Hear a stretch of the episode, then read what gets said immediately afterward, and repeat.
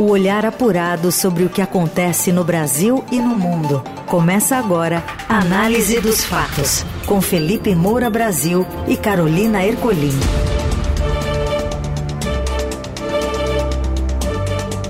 Olá, seja muito bem-vinda, muito bem-vindo. Começa aqui a edição número 11 do Análise dos Fatos, noticiário analítico, ágil, leve, que te abastece de informações no meio do dia.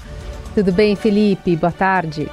Salve, salve, Carol, equipe da Eldorado FM, melhores ouvintes, sempre um prazer falar com vocês nesse programa Análise dos Fatos, que vai depois para todas as plataformas de podcast. Você pode ouvir ao vivo aqui na Eldorado FM ou também a qualquer hora nessas plataformas e vamos com tudo para mais uma semana de trabalho. Vamos então aos destaques desta segunda, 27 de março. Ataque em escola de São Paulo, adolescente mata professor e fere alunos com facadas. Jovem foi apreendido. Em tratamento de pneumonia, presidente Lula deve remarcar viagem à China para maio. E ainda os protestos em Israel e na Alemanha e o adeus ao menestrel maldito Juca Chaves. Na Eldorado, análise dos fatos. Um adolescente de 13 anos mata a professora e fere pelo menos outros quatro colegas em ataque com faca em São Paulo. A Renata Okumura traz as últimas informações. Boa tarde, Rê. Olá, muito boa tarde a todos. E um adolescente de 13 anos esfaqueou pelo menos quatro professores e um aluno na manhã desta segunda-feira, dentro da escola estadual Tomazia Montoro, na Vila Sônia, na zona oeste da capital paulista, segundo o governo de São Paulo. Foi confirmada a morte de uma professora. A professora havia sido encaminhada em estado grave para o Hospital Universitário da USP. As outras quatro vítimas receberam atendimento nos hospitais das Clínicas Bandeirantes e São Luís e estão estáveis. Um aluno em estado de choque está sendo acompanhado. O agressor, que é do oitavo ano do ensino fundamental, foi apreendido. A Polícia Militar foi acionada para prestar atendimento no local e a Polícia Civil está investigando os fatos. Nas redes sociais, o governador Tarcísio de Freitas lamentou o episódio ocorrido na manhã desta segunda-feira. E na região, Mãe de uma professora que trabalha na escola, Silvia Palmieri, diz que foi às pressas para o local assim que soube do ocorrido. Ela disse que a filha não foi ferida, mas está bem abalada. A dona de casa, Lila Félix, de 47 anos, que estava caminhando após levar a neta em uma creche da região, ela disse que ouviu os gritos vindo da escola, disse que ficou bastante assustada, correu para a porta, ela disse que ficou preocupada porque são pessoas que ela vê com frequência na região. O secretário de Educação de São Paulo, Renato Feder, falou à imprensa na frente da escola ao chegar ao local e reafirmou o trabalho da ronda escolar na região. Em primeiro lugar, prestar apoio às famílias, aos alunos. A gente conseguiu uma heroína hoje, que foi a professora Cíntia, que conseguiu deter o aluno. Não teve nenhuma criança que se machucou gravemente. Difícil saber nesse momento as motivações do que aconteceu. Essa escola vinha sendo atendida pela ronda escolar. Logo depois que a professora Cíntia conseguiu imobilizar o aluno, os policiais chegaram, já fizeram a apreensão desse aluno. Bom, em primeiro lugar, toda a solidariedade à família das vítimas, aos amigos, aos pais dessa escola e de outras, que obviamente, ao ver esse episódio trágico, ficam preocupados com a sobrevivência dos seus filhos, com a rotina escolar é, de cada um. É, todo tipo de crime é, demanda a nossa preocupação social com medidas preventivas e punitivas, justamente para reduzir a incorrência. É muito difícil de impedir alguém que esteja realmente exposto a atacar fisicamente outra pessoa, que ela faça isso com uma arma branca, como uma faca, ou eventualmente até com uma arma de fogo, dada a facilidade com que elas circulem no Brasil. Mas não é impossível. Então a gente tem que usar certos episódios para tentar aprender algumas lições. É, é, por exemplo, estão dizendo, né, os relatos ali das pessoas, é, que as agressões físicas entre os alunos são constantes nessa escola. Então, há agressões físicas constantes entre alunos, é, os pais precisam ser chamados, eles precisam ser alertados é, pela direção da escola. Estou falando de uma maneira geral aqui, sem é, colocar responsabilidades nas pessoas, é para a gente refletir. É, precisa ser dito que os pais precisam averiguar o que que os filhos estão levando para a escola, porque uma vez que alguém é vítima de uma pancada, é, pode querer se vingar com algum tipo de equipamento, instrumento ou eventualmente até uma arma. Então é preciso ter a colaboração tanto da escola quanto dos pais para evitar esse tipo de procedimento.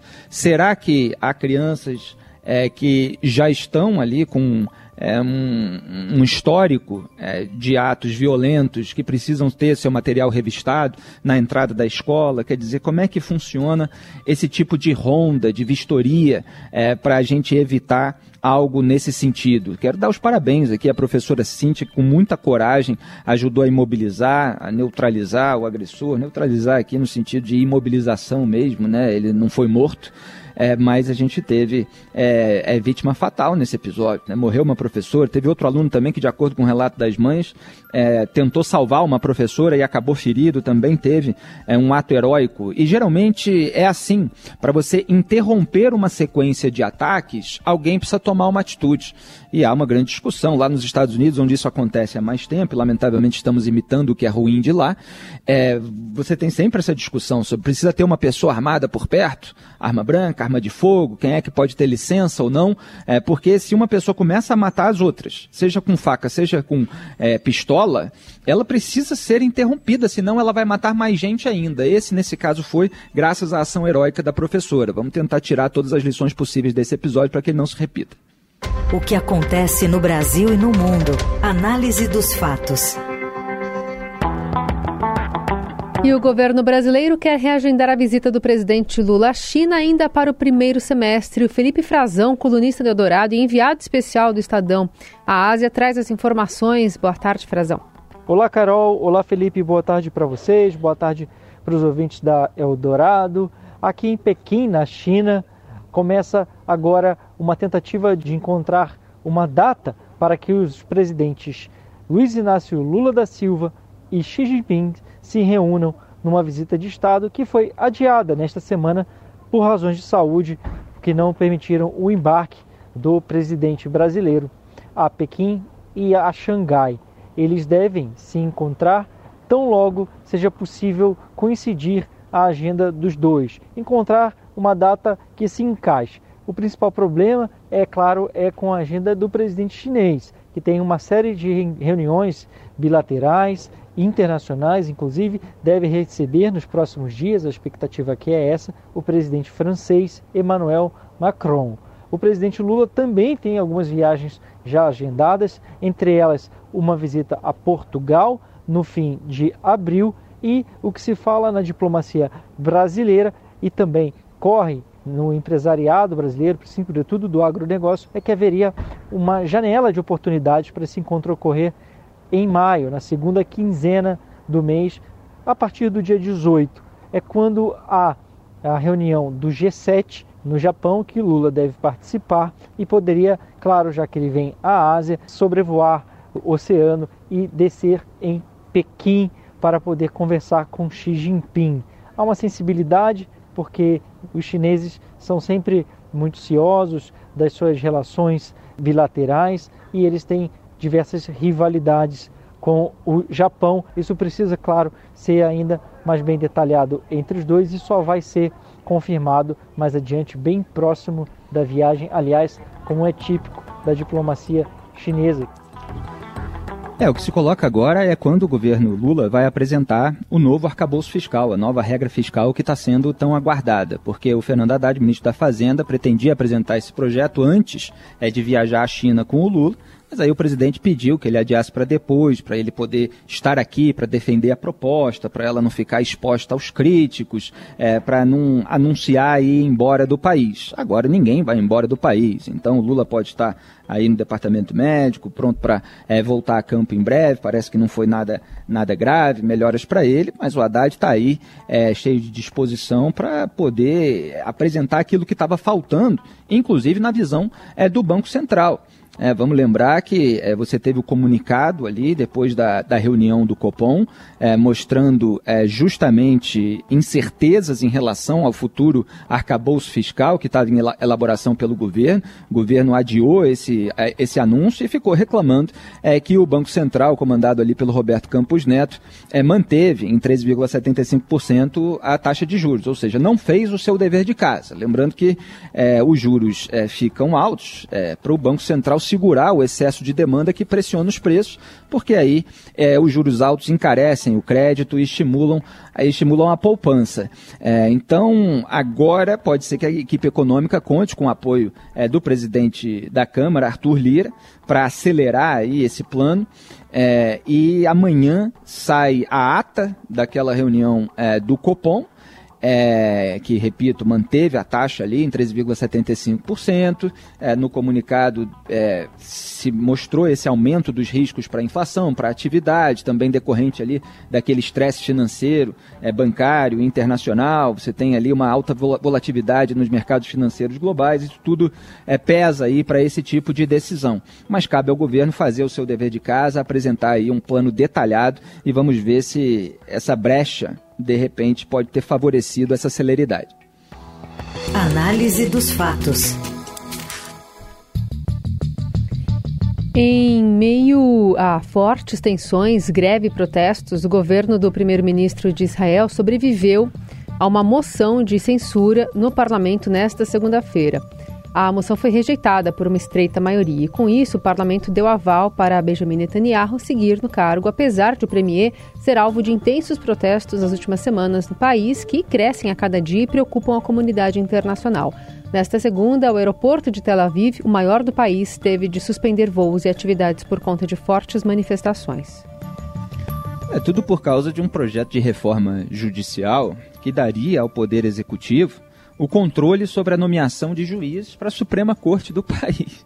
Olha só, a população está com medo que Israel vire algo parecido com o Brasil. É claro que é, você tem ali alguns elementos a mais, porque aqui no Brasil é, tudo é, é mais dissimulado. Mas os israelenses estão com medo da ingerência política é, do governo na Suprema Corte. Isso permitiria ao governo anular até decisões judiciais com base numa maioria parlamentar simples. É, então gerou protesto durante a semana. Quando a gente vê as imagens, é, são manifestações enormes. Né? E aí o governo Netanyahu diz que a reforma é necessária para controlar os juízes ativistas, estabelecer estabelecer ali um equilíbrio apropriado entre o governo eleito e os judiciários, mas você tem muitas reações de autoridades de todas as frentes e é, escalões é, apontando um enfraquecimento do sistema de freios e contrapesos, uma ameaça à democracia, como já aconteceu em diversos outros países.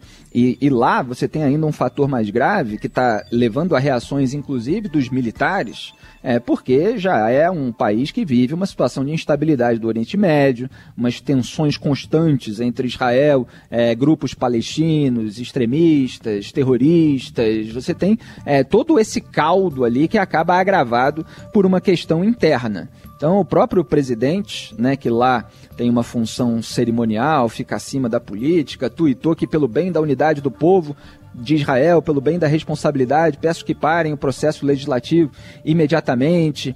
É, você teve a, a, a, demissão né, é, feita pelo Netanyahu do ministro da Defesa, Yoav Galant, né, nunca sei pronunciar o certo esses nomes, por ele ter se oposto ao plano é, então, é, você teve um reforço das manifestações depois dessa demissão, porque tinha um integrante do governo que era contrário. Aí você tem parlamentares de oposição é, que falam justamente que é, não há mais necessidade do Hamas, não há mais necessidade do Hezbollah, quer dizer, não há mais necessidade de grupos ali é, que fazem ataques terroristas contra Israel, porque você está tendo uma sabotagem interna por parte do governo. E o que é interessante para a gente comentar é que os israelenses estão dizendo nos protestos é, que estão lá porque não queremos nos tornar a Polônia era um país ali que até pouco tempo simbolizava uma transição democrática, mas agora está aí é, é, sendo alvo de bibliografia como um case internacional de judiciário falido, de uma crescente autocracia, né, junto com Rússia, com China, com outros exemplos. Você tem até um ministro das relações exteriores do próprio governo polonês, o Paweł Jablonski, que eu estava vendo um vídeo na rede social, que estava se gabando de que o governo Netanyahu consultou o governo dele sobre como minar o judiciário, né? Estava satisfeito ali com essa ideia. E foi isso que aconteceu na Hungria, na Turquia, na Venezuela, em diversos países onde esses protestos de massa falharam. Tomara que em Israel eles deem resultado.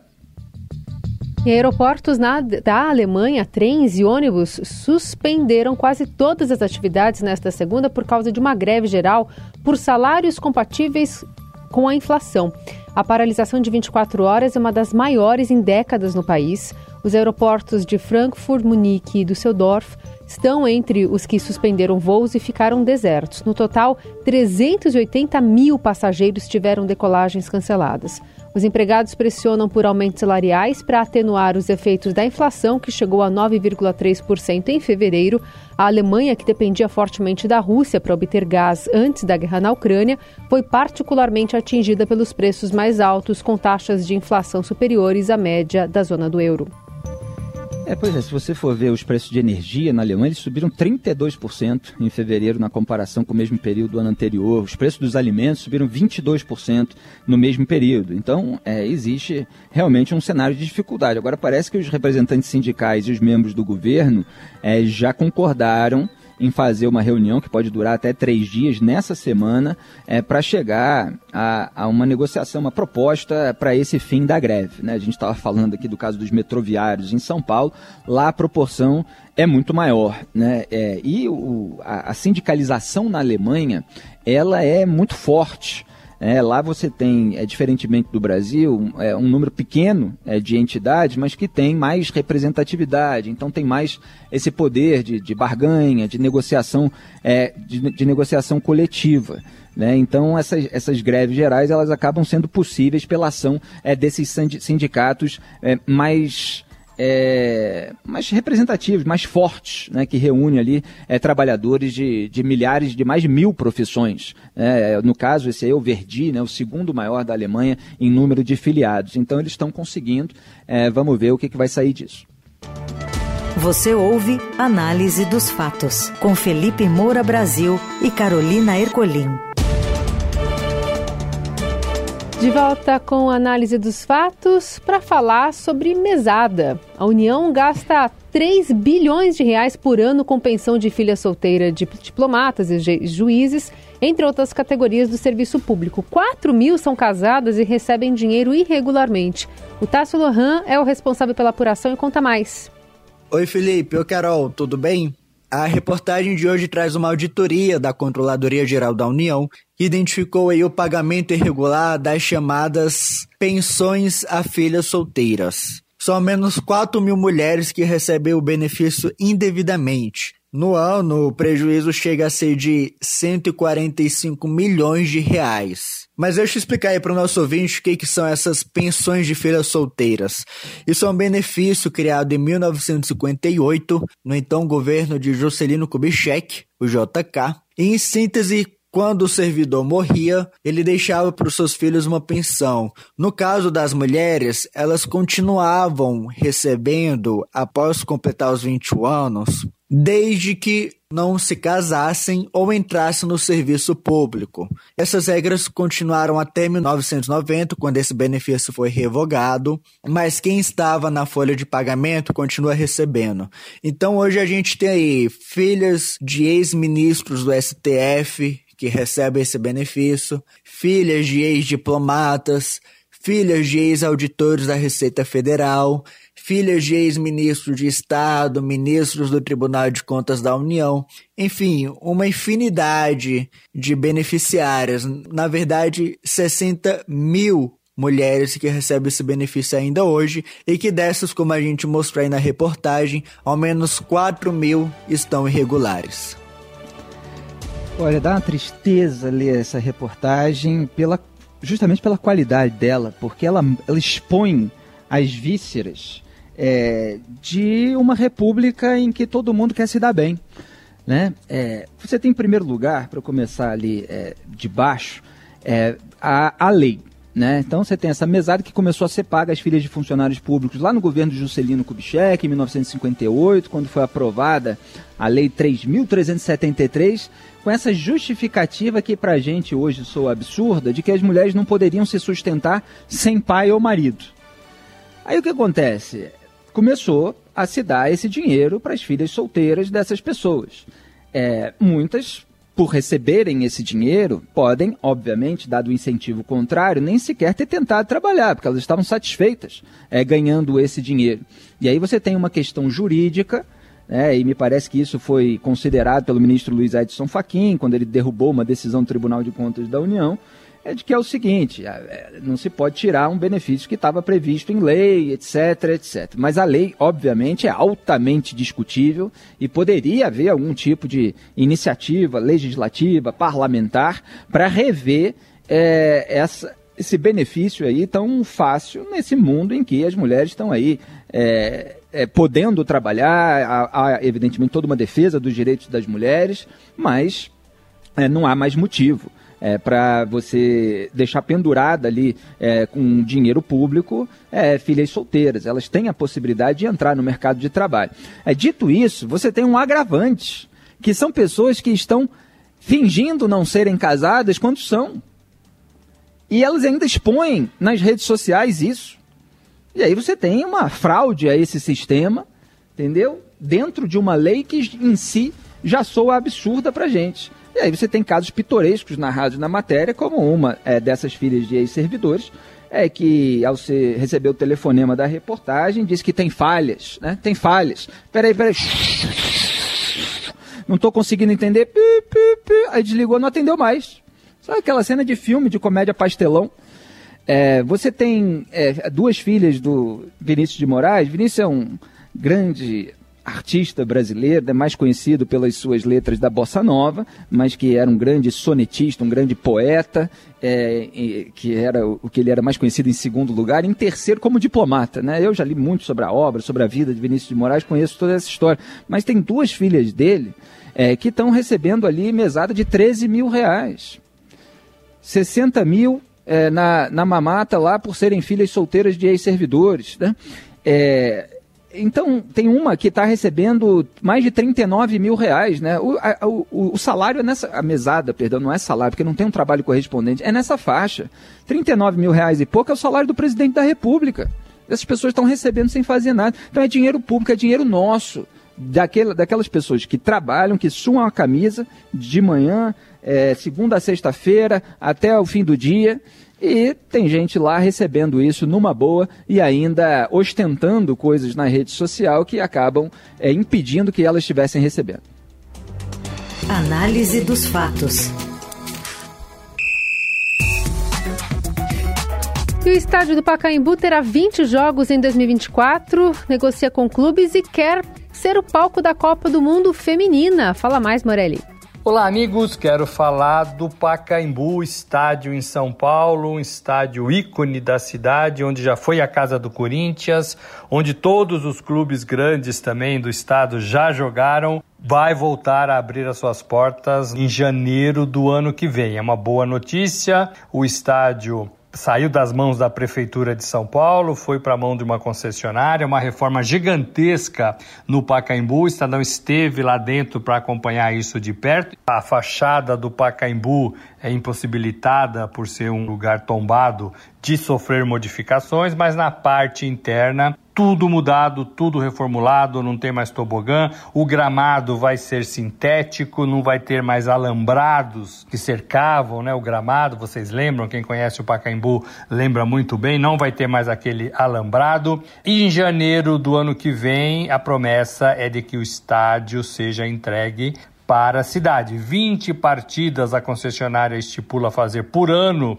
de futebol, dá duas mais ou menos por mês, e outras atividades musicais, e não só, né? O Pacaembu vai receber eventos quase que diariamente, este é o projeto deste novo Pacaembu, vai ter praça de alimentação, enfim, vai servir a comunidade ali, sobretudo do bairro, e também com vários eventos marcados e pré-marcados. A concessionária ainda quer mexer na praça Charles Mille, aquela que fica em frente ao estádio, tem uma feira boa lá de sábado, um pastelzinho gostoso. Ela quer autorização, ela quer investir ali 40 milhões de reais, mas ela ainda não tem aprovação porque essa parte não estava na discussão e na assinatura do do contrato da prefeitura com a concessionária. É isso, gente. Falei, um abraço a todos, valeu.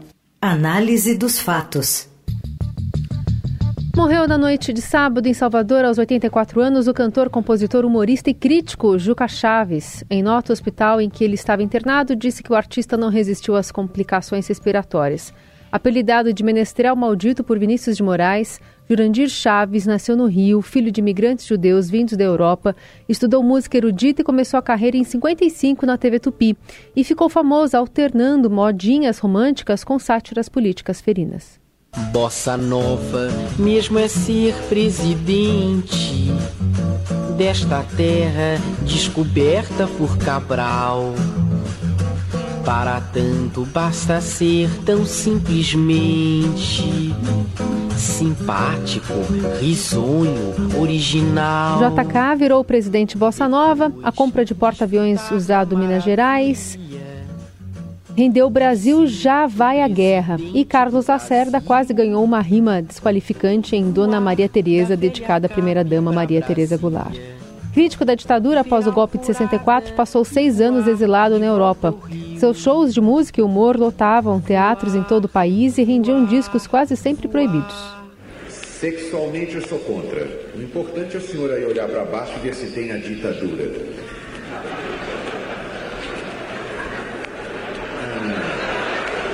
Mais recentemente, Juca Chaves usou a Operação Lava Jato e a presidente Dilma Rousseff como tema de outra sátira. Na canção Adeus em Ritmo de Lava Jato, ele tece críticas ao PT. A honestidade há muito já sumiu. As consequências vêm sempre depois. Por isso, todo dia, para alegria do Brasil, morre um ladrão e nascem dois. Na melhor tradição do humor judaico, era personagem das próprias piadas, rindo da própria pouca estatura e do nariz grande. Vai fazer muita falta Juca Chaves, muita falta, acompanho desde pequeno, rio das músicas dele, adorava, é uma influência é, para todo jornalista, humorista e artista realmente independente. A gente está vivendo tempos sombrios, é, de artistas absolutamente adesistas, incondicionalmente passando pano para as maiores barbaridades de políticos. Deveriam se inspirar em Juca Chaves, que até onde eu sei, nunca se curvou a patrulha, como mostram os exemplos é, dessa introdução feita pela Carol Ercolim, sempre com a ajuda da Laís, da nossa produção aqui é, da Eldorado FM. É, meus sentimentos, minhas condolências, solidariedade a todos aqueles que são familiares, amigos do Juca Chaves. O Brasil perdeu um patrimônio cultural é, que realmente deixa um espaço, uma lacuna que precisa ser preenchida por aqueles que têm firmeza e senso de humor para ironizar quem tem poder e abusa dele. Nossa presidente Cuba. E é assim que a gente encerra o análise dos fatos com trabalhos técnicos de Moacir Biasi e o comando da mesa de som de Carlos Amaral. E também já me empolguei aqui cantando com Juca Chaves, a produção, edição e coordenação de Laís Gotardo, que eu já tinha acabado de citar. Até amanhã, um grande abraço a todos. Valeu, até. Adeus, adeus, ladrões, ladrões, adeus, PT. Saudações.